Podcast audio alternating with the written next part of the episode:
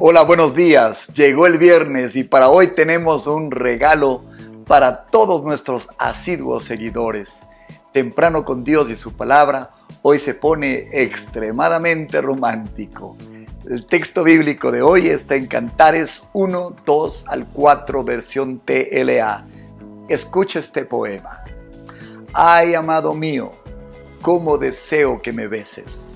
Prefiero tus caricias más que el vino Prefiero disfrutar del aroma de tus perfumes. Y eso eres tú, perfume agradable. Ahora me doy cuenta por qué te aman las mujeres. Vamos, date prisa, llévame contigo. Llévame ya a tus habitaciones, rey de mi vida. Por ti haremos fiesta. Por ti estaremos alegres. Nos olvidaremos del vino y disfrutaré de tus caricias. Ahora me doy cuenta por qué las mujeres te aman tanto con ustedes esta mañana, mi amado y yo.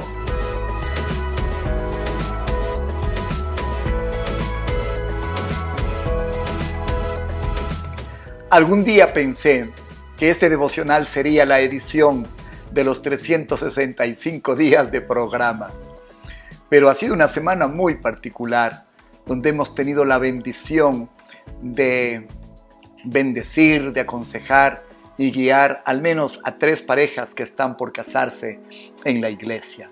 Así que nos hemos puesto un poco románticos en temprano con Dios y su palabra. Pero créame, esto no va a ir por el camino que usted espera, irá por un camino más alto, irá por el camino de la relación del pueblo de Dios con el Señor. Esta historia que está en Cantar de los Cantares es la historia de Salomón y la Solamita. Salomón, el gran rey, se casaba con la mujer de su vida, con la mujer de sus sueños, y la llama la Biblia la Sulamita. Con respecto a la historia de amor de, este hombre y esta mujer, lo que usted y yo debemos y queremos que aprenda esta mañana es que Salomón en esta historia simboliza al Señor y la Sulamita simboliza a la iglesia. Todo va a dar a un giro cuando usted oiga de nuevo estos versículos, pero como si la iglesia le dijera al Señor de los ejércitos, al Señor del cielo.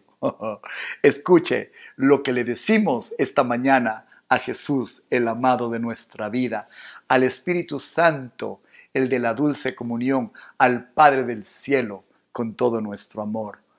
Así le dice su iglesia a Dios esta mañana. Ay, amado mío, cómo deseo que me beses. Prefiero tus caricias más que el vino, prefiero disfrutar del aroma de tus perfumes. Y eso eres tú, perfume agradable, Señor. Ahora me doy cuenta por qué te aman las mujeres. Vamos, date prisa, Señor, llévame contigo. Llévame ya a tus habitaciones, Rey de mi vida. Por ti haremos fiesta, por ti estaremos alegres. Nos olvidaremos del vino y disfrutaré, Señor, de tus caricias. Ahora me doy cuenta por qué las mujeres te aman tanto. Ahora me doy cuenta por qué algunos en la iglesia, Señor, te aman tanto.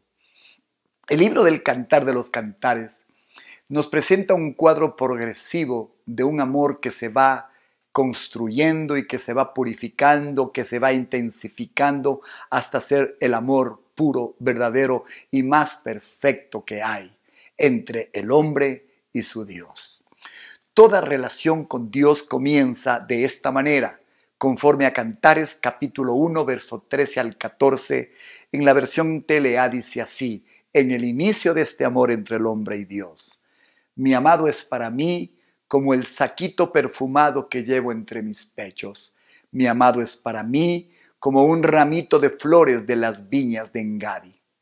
Así es, cuando usted comienza con Dios, siempre estas son las expresiones. Mi amado es para mí, el Señor de mi vida, el Señor me hizo este milagro, el Señor me ama, el Señor me tiene en su corazón.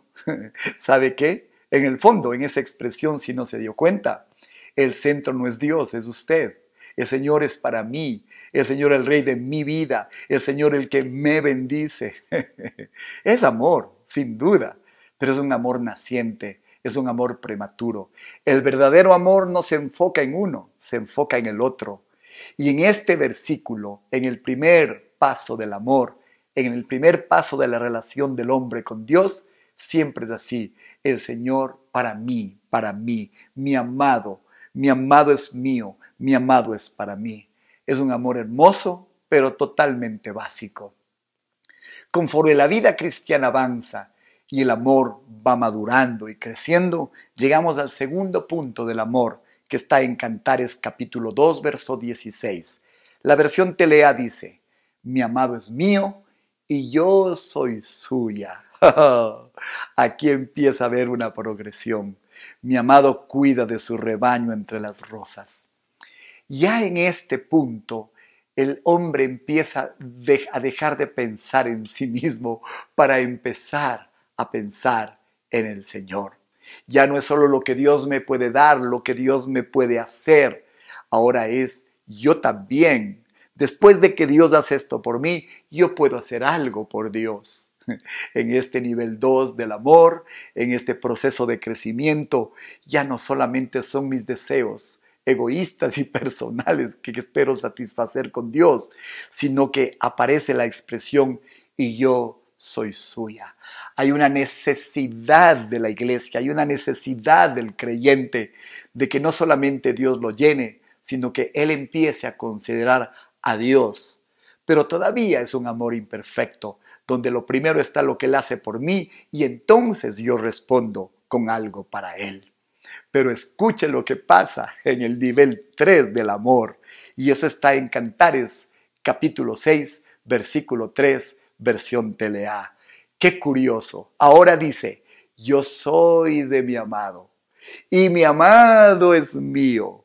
Mi amado cuida de su rebaño entre las rosas. Oh, sí, aquí hay una inversión, hay un cambio.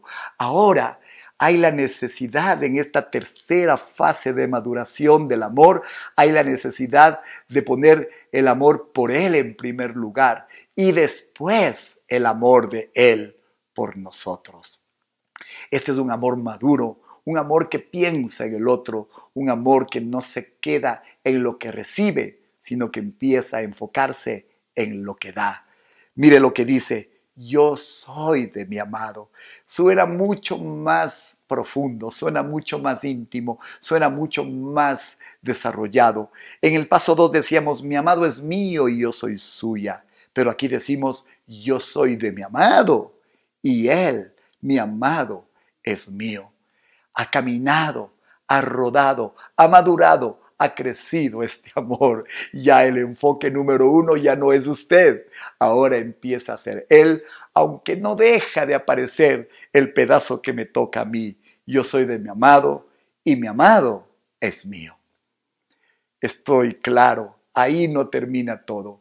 El éxtasis de esta relación maravillosa con Dios explota allá en Cantares capítulo 7 versículo 10 versión Reina Valera donde la iglesia, donde usted enamorado de Dios, donde los que le amamos y le servimos por amor, exclamamos de esta manera, yo soy de mi amado y conmigo tiene su contentamiento.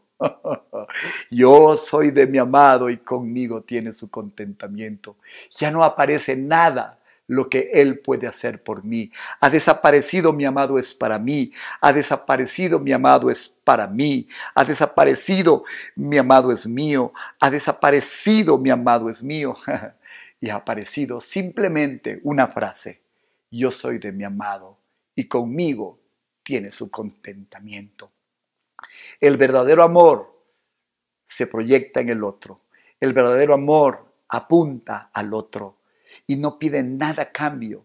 En la madurez, en el clímax de este amor, la expresión de la iglesia es, yo soy de mi amado y en mí tiene su contentamiento.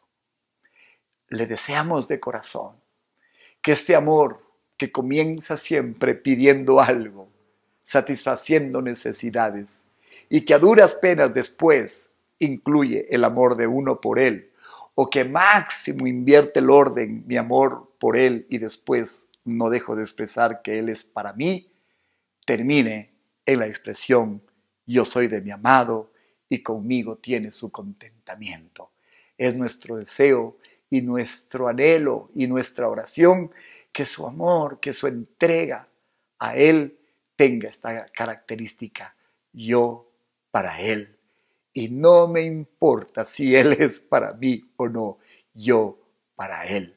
Porque el verdadero amor es entrega.